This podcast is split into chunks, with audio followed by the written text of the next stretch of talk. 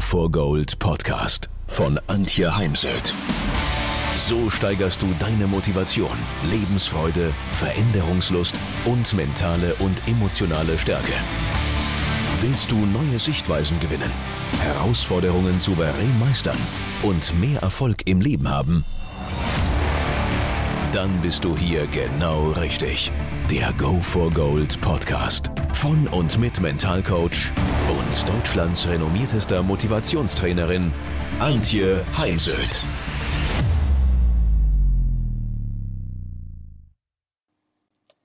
Wie funktioniert Motivation? Wie bleibe ich motiviert dran? Und wie kann ich mein Team in schwierigen Zeiten wie diesen motivieren? Ralph Waldo Emerson, er hat gelebt 1803 bis 1882, ein amerikanischer Philosoph und Dichter, schrieb, was wir am nötigsten brauchen, ist ein Mensch, der uns zwingt, das zu tun, was wir können. Motivation ist die Kraft, die Sie, die andere, die Mitarbeiter, die Kunden erfolgreich macht. Motivation ist ein Gefühl, das uns anspornt und die Bereitschaft erhöht zu handeln. Was es manchmal ein bisschen schwierig macht, Motivation ist etwas sehr Individuelles. Jeder Mensch ist einzigartig und braucht sein einzigartiges Rezept, ähm, was ihn motiviert. Ich werde ja oftmals gebucht als Motivationstrainerin in der Hoffnung, dass ich jetzt ein Erfolgs-, ein Motivationsrezept mitbringe. Und da muss ich dann den Menschen eher enttäuschen, denn das gibt es nicht.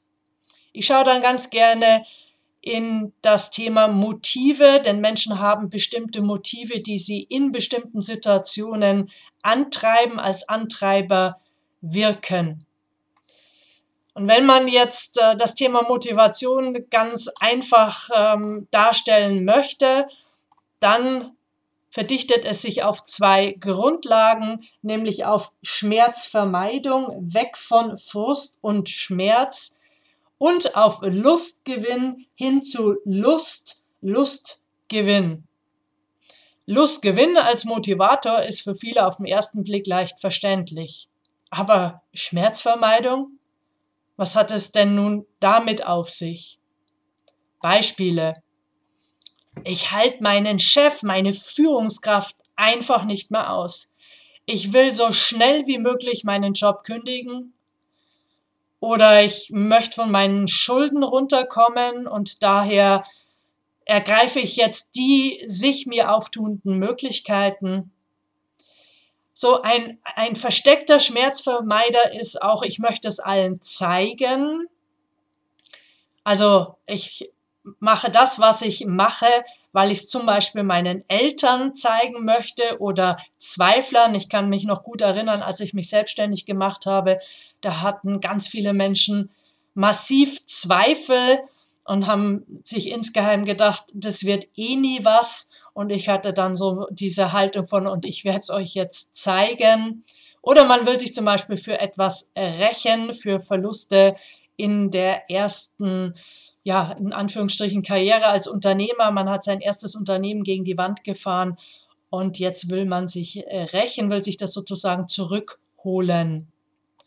Und lustgewinnende Motivatoren sind, dass man eben Riesenspaß hat an etwas, dann, das treibt zum Beispiel mich an, ist wirtschaftliche Unabhängigkeit, aber auch die Freude an meiner Freiheit. Das ist etwas, was ich jetzt gerade in der Krise sehr vermisse. Dann genieße ich es als Selbstständige, mir meinen Arbeitstag frei einteilen zu können. Natürlich habe ich auch Kundentermine und die haben auch absolute Prio, aber letztendlich entscheide ich es ja selbst, wann und wie viele Termine ich mir eintrage. Und ich freue mich immer wieder über meine Erfolge. Habe zum Beispiel heute Abend noch schöne E-Mails, also schöne Rückmeldungen per E-Mail bekommen zu meinem gestrigen Webinar mit mentaler Stärke durch die Krise. Und wenn ich so an meinen letzten Gang zum Zahnarzt denke, dann war das bei mir zumindest ganz sicher nicht mit Lustgewinn verbunden, sondern ich gehe zum Zahnarzt wegen der Schmerzvermeidung, weil ich genau weiß, wenn ich nicht regelmäßig zum Zahnarzt gehe, dann ist die Gefahr groß, dass sich irgendwas entzündet und mich das Ganze einholt und dann, ja, die, der Gedanke an den Schmerz bei den Behandlungen treibt mich an, regelmäßig zum Zahnarzt zu gehen, auch wenn Zahnarztbesuch für mich immer wieder Stress bedeutet. Lustgewinn ist der vorherrschende Motivator, denn natürlich wertvolle scheinende Ziele, sogenannte Annäherungs- oder Anforderungsziele, da fühlen wir uns angezogen, die wirken wie so ein Sog, haben eine große positive Energie auf uns und versprechen eben tendenziell eher, dass wir ja finanziell, materiell, geistig ähm, dazu gewinnen und unsere Ziele erreichen, ob das jetzt um so Dinge geht wie Abnehmen, das Rauchen aufhören, ähm, sich gesünder zu ernähren, gesünder zu leben, ab sofort fitter zu sein, gelassener ähm, zu bleiben, zum Beispiel jetzt auch in der Krise oder eben an der eigenen Attraktivität zu arbeiten. Also Lustgewinn und Schmerzvermeidung sind immer mit Zielen verbunden. Wir gewinnen Lust oder vermeiden Schmerz durch die Erreichung eines bestimmten Ziels. Ich habe jetzt mal ein paar Begriffe herausgesucht, die ich Ihnen in Zusammenhang mit Motivation näher bringen möchte. Das sind zum einen Beziehung. Beziehung ist Motivationsdroge Nummer eins für den Menschen und ich arbeite gerne mit dem Motivationshaus. Und ein Haus äh, steht ja nur dann stabil, auch in der Krise, wenn es ein stabiles Fundament hat, ein Betonfundament. Und in diesem Betonfundament steht die Beziehung. Beziehung ist Burnout, Präventionsfaktor Nummer eins. Das ist zum Beispiel eine Erkenntnis, die ich mitgenommen habe von einem Burnout-Kongress in äh, Bad Kissingen, der Kliniken Bad Heiligenfeld, die sich auf Burnout spezialisiert haben. Und ich war letztes Jahr in Götzes auf dem Kongress Positive Psychologie und durfte dort Kim Cameron aus Amerika erleben. Er brachte Studien mit, Studien mit Faktoren, die das Sterberisiko erhöhen.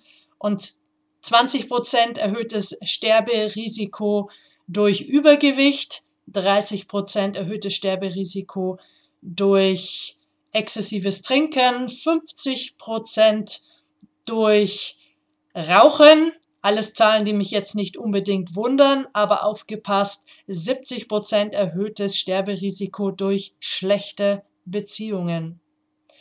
Daher arbeiten Sie an Ihren Beziehungen, machen Sie sich Gedanken, wo Sie wieder mehr in die Beziehung investieren müssen. Ich arbeite hier auch ganz gerne mit dem Beziehungskonto, dass ich da mal mit dem Mitarbeiter erstelle und ihn frage, ähm, was zahlt auf das Beziehungskonto zu ihm ein und wo buche ich als Führungskraft von diesem ab. Und ich höre mir das an, ohne zu bewerten, sondern höre wirklich einfach gut zu und bemühe mich, den Mitarbeiter zu verstehen. Das heißt ja nicht, dass ich automatisch damit einverstanden sein muss. Es geht um Druck. Denn ohne so ein bisschen Druck sind wir oft eben auch nicht motiviert. Also ich gehöre schon zu den Menschen, wenn ich zum Beispiel wieder mal Buchabgabetermin habe, der Termin rückt näher, dann gibt es wieder ein paar Nachtschichten, wo ich dann erst um zwei oder drei Uhr nachts ins Bett komme, weil ich eben auch auf den letzten Drücker hin dann mein Buch fertigstelle ich kann mich da mittlerweile gut auf mich verlassen. Ich weiß, dass es einfach dazugehört und dass das dann aber auch stimmig ist und ein gutes Ergebnis bei rumkommt. Und ich würde mich fast wundern, wenn ich mal früher fertig wäre und würde es dann gut von mehreren gegenlesen lassen, ob das dann immer noch so gut geworden ist wie meine bisherigen Bücher. Also wenn wir ehrlich sind, wir brauchen manchmal auch ein bisschen Druck, um so richtig motiviert zu sein. Dann natürlich, Motivationsprobleme gehen immer auch einher mit dem Thema Ziel. Dass es entweder gar kein Ziel gibt oder es ist einfach nicht konkret genug, es ist nicht positiv formuliert, sinnespezifisch. interessant, realistisch mit einem Meilenstein versehen, positiv aufgeladen und es ist auch vielleicht nie äh, überprüft worden auf die möglichen Auswirkungen auf das Umfeld, auf mein Leben und bin ich wirklich bereit, den Preis, den das Ziel mich kostet, zu bezahlen. Also ähm, bei Motivationsproblemen schaue ich auch immer wieder auf das Thema Ziele. Ich habe ja eben schon ähm, gesagt, es gibt eben Vermeidungsziele, die nicht motivieren oder tendenziell nicht motivieren und es gibt Annäherungs- oder Anforderungsziele. Dann braucht es unbedingt eine Antwort auf die Frage nach dem Wozu und Warum.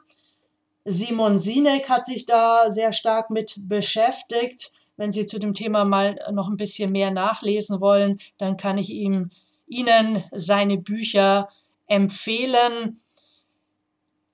Ich unterscheide da auch ganz gerne mal ähm, in eine Antwort auf warum und wozu. Warum, ich nehme nochmal das Zahnarztbeispiel, warum gehe ich zum Zahnarzt? Weil ich mal gelernt habe, dass man zweimal im Jahr zum Zahnarzt geht, zur Vorsorge, zum Nachschauen. Und wozu gehe ich zum Zahnarzt? Ja, weil ich gesunde Zähne haben möchte, ähm, denn es ist besser, gesunde Zähne zu haben und weniger ja, nachher Implantate, Inlays, ähm, Kronen, wie auch immer. Also machen Sie sich auf die Suche nach dem Sinn in Ihrem Leben, Ihrem Tun im Unternehmen. Fragen Sie danach, denn es ist auch an, Aufgabe des Unternehmens, ähm, Ihnen eine Antwort auf das Warum des Unternehmens zu geben. Schön ist immer, wenn da zum Beispiel auch ähm, involviert ist Arbeit für das Gemeinwohl, für die Gemeinschaft und wenn es dann eben nicht nur um Ergebnisse und Kostenreduktion geht. Selbstvertrauen ist ein weiterer Begriff. Wir brauchen Selbstvertrauen, denn wenn ich mir selbst vertraue, meinem Weg vertraue, meinen Fähigkeiten, Fertigkeiten, Talenten und Stärken, dann bin ich auch motivierter, mich an etwas dran zu machen. Also ich weiß noch, als ähm, mir das erste Buch angetragen wurde von Müller-Rüschlikon zum Thema Mentaltraining für Reiter, habe ich wirklich gedacht, das lehne ich ab. Ich und Buch schreiben, das kann ich nicht. Ich kann zwar ein Seminar halten, aber kein Buch schreiben. Eben, ich hatte kein Vertrauen in meine Fähigkeiten als Autorin. Freunde haben dann gesagt, ey, andere wollen ein Buch schreiben, finden keinen Verlag, dir wird's Buch angeboten, also mach. Ein weiterer Begriff, Ressourcen. Hier meine ich innere und äußere Ressourcen. In Unternehmen sind das vor allem äußere Ressourcen wie Arbeitsmittel, Zeit. Habe ich das Thema Organisation, ist das sichergestellt? Ähm, jetzt im Homeoffice eben auch das Thema Laptop, WLAN, Surfer, ähm, bricht ja nicht gleich zusammen, wenn jetzt plötzlich 80 bis 100 Leute von zu Hause aus ähm, auf den Surfer zugreifen. Dann eben Organisation, die muss sichergestellt sein und im Dach des Motivationshauses steht die Freude, die Lebensfreude, denn das ist das, wofür jeder selbst verantwortlich ist. Das können Führungskräfte ja nur indirekt beeinflussen, dadurch, dass sie auch Vorbild sind, selber motiviert äh, zur Sache gehen, selber lebensfroh sind. Denn wenn sie selbst nicht motiviert sind, wie sollen dann ihre Mitarbeiter, Kunden, Lieferanten motiviert sein? Und in dem Buch Cheffalle von einem Kollegen steht dazu eine Studie. Und diese Studie sagt aus, dass 50 Prozent der Führungskräfte nicht motiviert sind. Und das ist natürlich ein Widerspruch in sich. Dann ist ein Grundbedürfnis des Menschen die Sicherheit. Und ähm, wenn Sicherheit nicht gegeben ist, dann leidet die Motivation. Das ist jetzt auch ein Riesenthema in dieser Krise, weil diese Sicherheit ist ja nicht mehr gegeben. Im Gegenteil, es geht um Arbeitsplätze, um die Zukunft von Unternehmen, davon abgesehen, dass Unsicherheit Gift für unser Gehirn ist und Stress ist, Panik eventuell auslöst und das Denken blockiert. Ja, weitere Begriffe aus der positiven Psychologie, mit der ich mich äh, viel beschäftige, sind Risikofreude, sich auf etwas Neues einzulassen, also dass man wirklich daran Freude hat, also zum Beispiel auch in der Partnerschaft. Dann eben auch die Freude bei der Arbeit, sich jetzt auf eine neue Arbeit einzulassen, zum Beispiel wenn man auch befördert wird, dass man dann neugierig ist auf neue Aufgaben. Oder ich arbeite momentan mit einem Wissenschaftler zusammen, begleite ihn als Mental Coach. Und da kann es sein, damit er einer der besten Wissenschaftler werden kann, dass er ins Ausland geht und dann braucht es eben diese Freude, ein neues Land zu besuchen, zu erforschen, mit einer anderen Kultur zusammenzuarbeiten und ähm, für mich ist zum Beispiel immer eine große Freude, neue, viele Menschen in meinen Seminaren und Ausbildungen kennenzulernen. Es geht darum, Risiko einzugehen. Das hängt sehr eng zusammen statistisch mit der Chancenwahrnehmung, dass wir die Chancen, die sich uns im Leben tatsächlich auftun, dass wir diese wahrnehmen und nutzen. Es geht ganz viel um Well-Being, um Wohlbefinden und Well-Being ist korreliert mit Risikofreude und Chancenwahrnehmung im Leben. Menschen, die glücklich sind, nehmen ihre Chancen im Leben wahr und gehen auch mal ein Risiko ein. Und Menschen, die eben Chancen im Leben wahrnehmen, haben in der Regel auch eine höhere Motivation, weil dann gelingt uns auch etwas. Und wer eben auf dem Sofa sitzt und chillt, dem kann auch nichts gelingen und der ist dann meist auch nicht wirklich glücklich, hat dann kein Wohlbefinden und auch keine Motivation. Daher heißt es ja auch so schön, zwischen dem Traum und dem Ziel liegt die Tat oder nur dem Gehenden schiebt sich der Weg unter die Füße. Also Schlüssel für Motivation sind Offenheit des Geistes, Aufgeschlossenheit, Neugierde, neugierig sein auf andere Kulturen, auf Länder. Und deswegen reise ich auch so wahnsinnig gerne auf Texte. Ich lese unwahrscheinlich gerne auf Musik, verschiedene Mu Musikstile, auf Hardrock, auf Jazz, klassische Musik, auf Neugierde in Bezug auf die Welt einen Open Mind zu haben. Das Gegenstück zu Open Mind ist äh, der Closed Mind und Closed Mind People believe they are open-minded. Also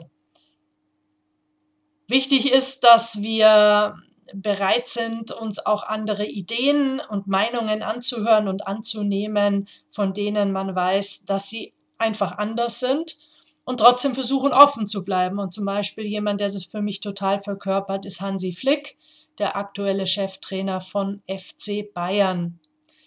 Man weiß heute auch, dass Close-Minded schon mal mit Depression und Burnout einhergehen kann und Open-Minded eben mit Wohlbefinden, mit Glücksempfinden, mit Wachstum, mit positiven Erfolgsspiralen nach oben. Dann habe ich anfangs gesagt, es gibt Motive und zum Beispiel ist eins meiner größten Motive Abwechslung. Und mich motiviert Abwechslung, zum Beispiel auch in einem Seminar. Deswegen sind für mich Webinare zum Beispiel schwierig, weil da ist es mit der Abwechslung dann schon deutlich schwieriger. Oder wenn man mich motivieren will, dass ich mitreise, dass ich ähm, eine schon organisierte Reise mitmache, dann muss mich diese Reise wohin führen, wo ich noch nie war. Also ich gehöre nicht zu den Menschen, die 20 Jahre ins selbe Hotel fahren und dann ähm, ja immer dasselbe Programm abspulen, sondern ich bevorzuge es ja immer wieder ein neues Hotel, ein neues Land, eine neue Gegend kennenzulernen. Und ich habe mich letztens mit einem Golfer ausgetauscht, warum ich momentan die Golfschläger mal weggepackt habe ich habe halt immer auf ein und demselben Golfplatz im Pfaffing gespielt. Ein wunderschöner Golfplatz, sehr gepflegt, kann ich äh, wirklich sehr empfehlen. Aber hier wurde halt irgendwann mein Motiv Abwechslung nicht mehr bedient, weil es halt immer derselbe Golfplatz ist. Zugehörigkeit. Wir wollen uns einem Team zugehörig fühlen, einer Gruppe. Und wenn diese Zugehörigkeit nicht gegeben ist, dann sinkt die Motivation. Daher achten Sie als Führungskraft darauf, dass sich alle dem Team zugehörig fühlen. Und ich warne da so ein bisschen. Es gibt manchmal heute Gruppen auf WhatsApp. Also ein Team organisiert sich über eine WhatsApp-Gruppe. Und wenn dann ein Mitarbeiter da nicht mitmacht, dann bin ich da immer hellhörig. Oder wenn der sich nicht in der Gruppe mit engagiert. Jetzt ist man da oftmals als Führungskraft nicht mit in dieser äh, WhatsApp-Gruppe drin. Dann braucht man ja irgendwie eine Quelle, wo man rausfindet, ob da auch alle mit dabei sind und nicht irgendjemand rausfällt oder nicht mit aufgenommen worden ist. Denn wenn man heute ausgeschlossen wird aus einer Gruppe, dann weiß man heute aus der Gehirnforschung, dass das Schmerzzentrum im Gehirn getriggert wird und ähm, den, es den Menschen sehr zu schaffen macht. Dann gehören dazu ähm, so Dinge wie Weiterbildung, also sich ständig persönlich weiterbilden, lernen, persönlich wachsen wollen, etwas für sich selbst tun und auch etwas bewirken, entweder indem man zu etwas beiträgt oder eben spendet, ähm, sich ein Projekt sucht. Das äh, hört man bei vielen Spitzensportlern, wobei das viele gar nicht an die große Glocke hängen und sich da engagieren für benachteiligte Gruppen auf der gesamten Welt. So, was sind noch so Strategien, die mir helfen, ist ähm, Selbstreflexion, sich mindestens einmal die Woche eine Stunde in den Terminkalender fest einzutragen. Bei mir ist es immer der Freitag, wo ich die Woche reflektiere. Unter den Gesichtspunkten, was lief gut, was mehr von den Dingen, die eben gut laufen. Was will ich lassen? Was lief nicht gut? Wo bin ich gescheitert? Wo habe ich ein Gespräch vergeigt? Wo habe ich einen Kunden nicht erreicht, einen Auftrag nicht bekommen? Und was will ich besser machen und wie? Also was muss ich ab sofort üben, üben, üben, üben oder wie Jürgen Klopp sagt, wiederholen, wiederholen, wiederholen, wiederholen. Denn das ist das, was wir vom Spitzensport definitiv lernen können. Spitzensportler üben und wiederholen Lektionen, Technik, Taktik immer und immer wieder, um eines Tages dann wirklich Meister zu werden. Da gibt es ja die Zahl von 10.000 Stunden, die es braucht, um Meister zu werden. Aber es ist eben unabdingbar, sich da immer wieder zu reflektieren was brauche ich jetzt noch an Wissen, Informationen, damit ich dann meine Etappenziele erreiche, damit ich besser werde. Und Michael Jordan hat zu seinem Trainer mal gesagt, Trainer, lass mich erst raus aus dem Training, wenn ich heute ein klein bisschen besser war wie gestern. Und daher vergleiche dich nicht mit anderen, sondern vergleiche dich mit deiner Version von gestern und bist du heute ein klein bisschen besser geworden, als du es gestern noch warst. Also diese Analyse können wir uns vom Spitzensport abschauen. Da wird ja heute extrem viel analysiert, auch mit Hilfe von Laptops und Programmen und immer schriftlich. Also wenn Sie es gut machen wollen, dann machen Sie es schriftlich, denn da ja, bescheißt man sich auf gut Deutsch weniger.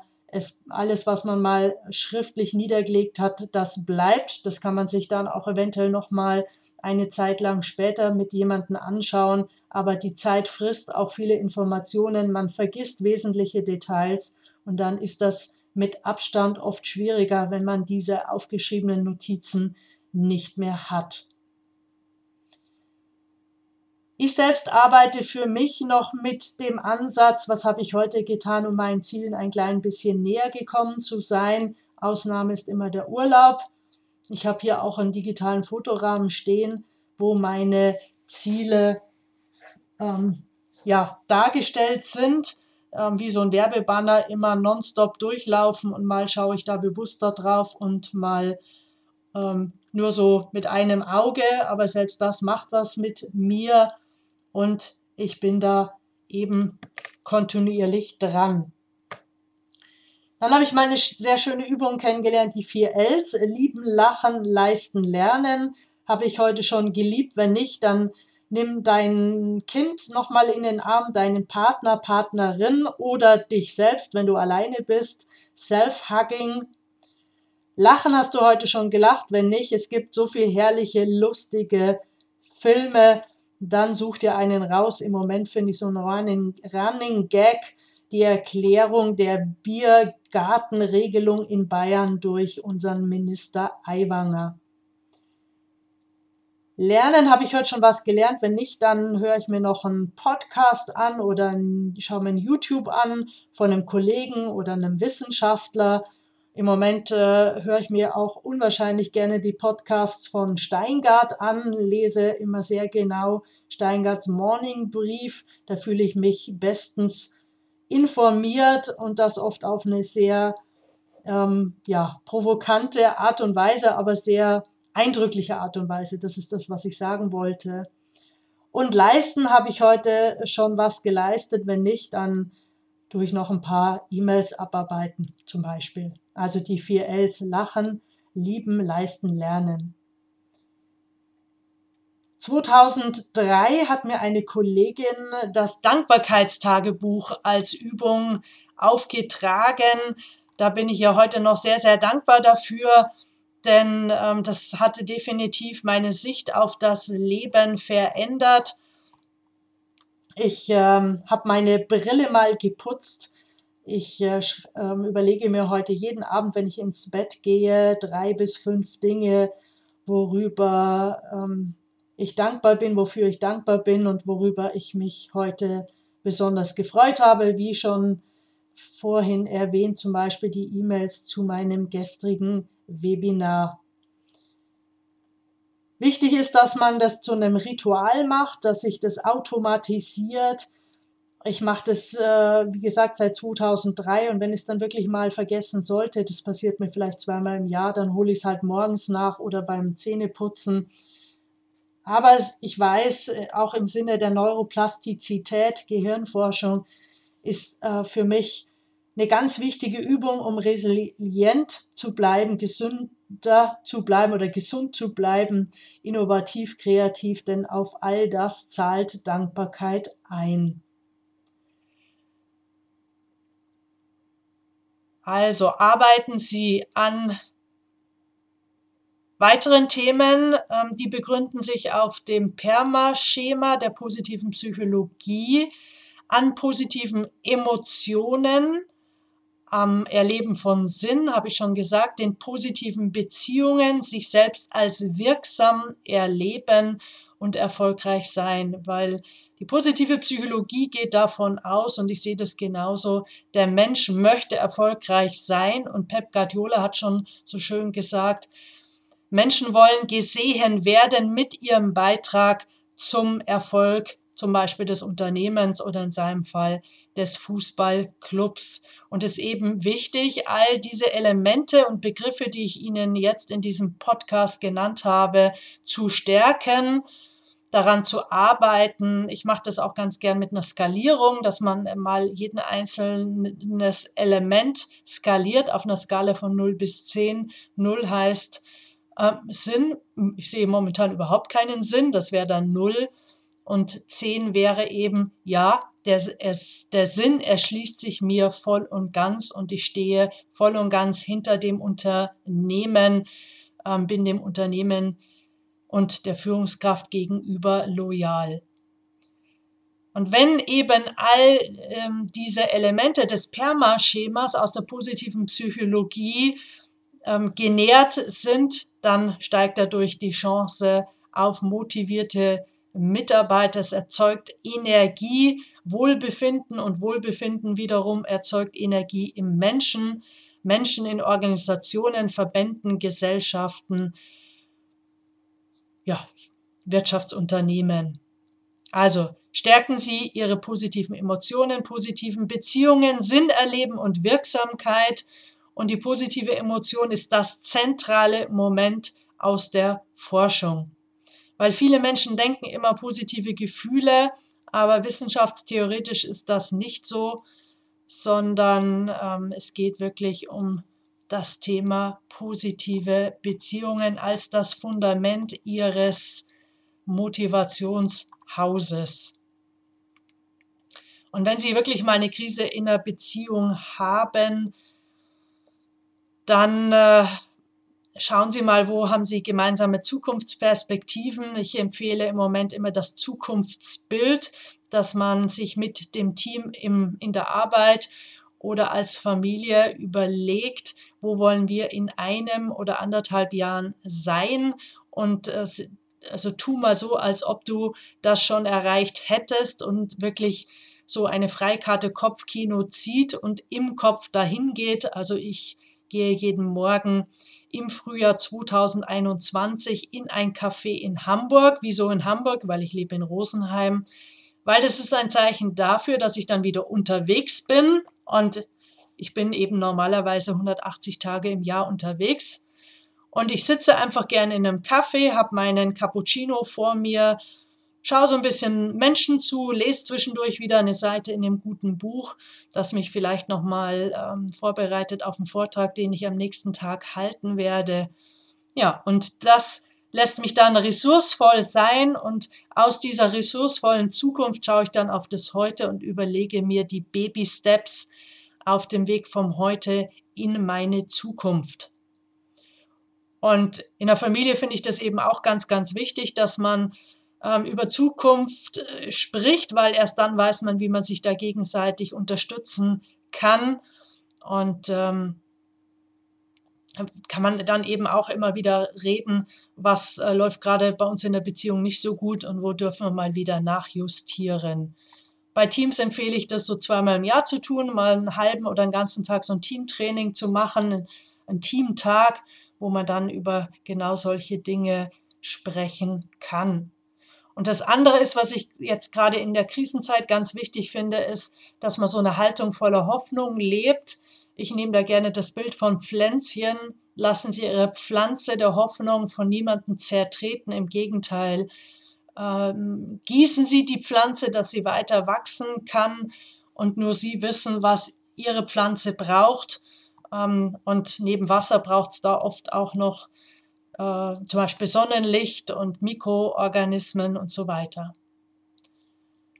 Ja, meiden Sie auf jeden Fall negative Menschen, vor allem in Zeiten wie diesen, sondern umgeben Sie sich mit optimistischen Menschen, die an die Zukunft glauben. Auch ich glaube daran, dass ich die Krise mit meinem Unternehmen überstehen werde. Es wird mich was kosten, finanzielle Einbußen, aber es wird auch irgendwann wieder weitergehen. Und suchen Sie sich Menschen, die Ihnen Wertschätzung geben, denn Wertschätzung, passen Sie da bitte auf als Führungskraft, ist ein Motivator. Und ich glaube, das wird heute immer noch unterschätzt. Und wenn wir ähm, auf Feedbacks von äh, anonymisierten Feedbacks von Mitarbeitern schauen, dann kommt da ja das Thema fehlende Anerkennung und Wertschätzung durch die Führungskraft immer und immer wieder vor. Aber wir brauchen eben Energetisierung und das kann durch Wertschätzung, durch Empathie, durch Unterstützung, durch Wärme und Nähe und auch Nähe kann man selbst virtuell erzeugen, ähm, einfach erhöhen. Ja, also daher Ziele setzen, ähm, Enthusiasmus, Hoffnung, haben Sie hohe Leistungserwartungen und Leistungsansprüche an Ihre Mitarbeiter? Die müssen Sie auch in Zeiten wie diesen überhaupt nicht relativieren. Und ähm, ja, Flow, beschäftigen Sie sich mit dem Flow, nach Csikszentmihalyi in einer Tätigkeit voll und ganz aufgehen und dabei die Zeit vergessen. Was brauchen Sie, um in diesen Flow zu kommen? Denn nur im Flow ähm, bringen wir wirklich High Performance, Performance, dann gehen uns eben Dinge leicht von der Hand. Suchen Sie sich ein Modell zum Lernen. Wer verkörpert Sie vor, für, für Sie vor allem das Thema ähm, Motivation? Und ich schaue da halt schon ganz gern in den Spitzensport. Zum Beispiel habe ich mal Oliver Kahn getroffen zu, zu einem Interview und Spitzensportler wie Hermann Mayer, Oliver Kahn sehen die Motivation schon vor allem mal intrinsisch aus einem selbst heraus und von außen ist die Chance, Menschen auf Dauer zu motivieren, relativ gering. Ja, jetzt wünsche ich Ihnen eine Zukunft voller Begeisterung für das, was Sie tun, für das Produkt, äh, das Sie eventuell vertreiben als Vertriebler, für das Unternehmen, für das Sie arbeiten und bleiben Sie gesund und optimistisch. Ja, fokussieren Sie sich auf äh, das, was Sie im Leben wollen, was äh, Ihnen wichtig ist. So Themen wie Freiheit, Unabhängigkeit, Fortschritt und ähm, vor allem auf das, was Ihnen das, ja, was, was Sie glauben, was Ihr Leben lebenswert macht.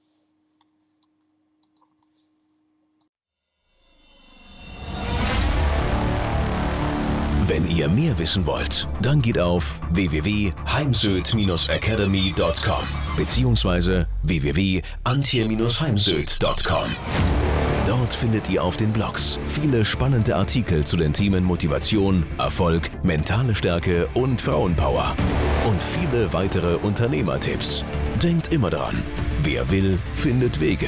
Wer nicht will, findet Gründe. Ciao und bis bald, eure Antje Heimsöd.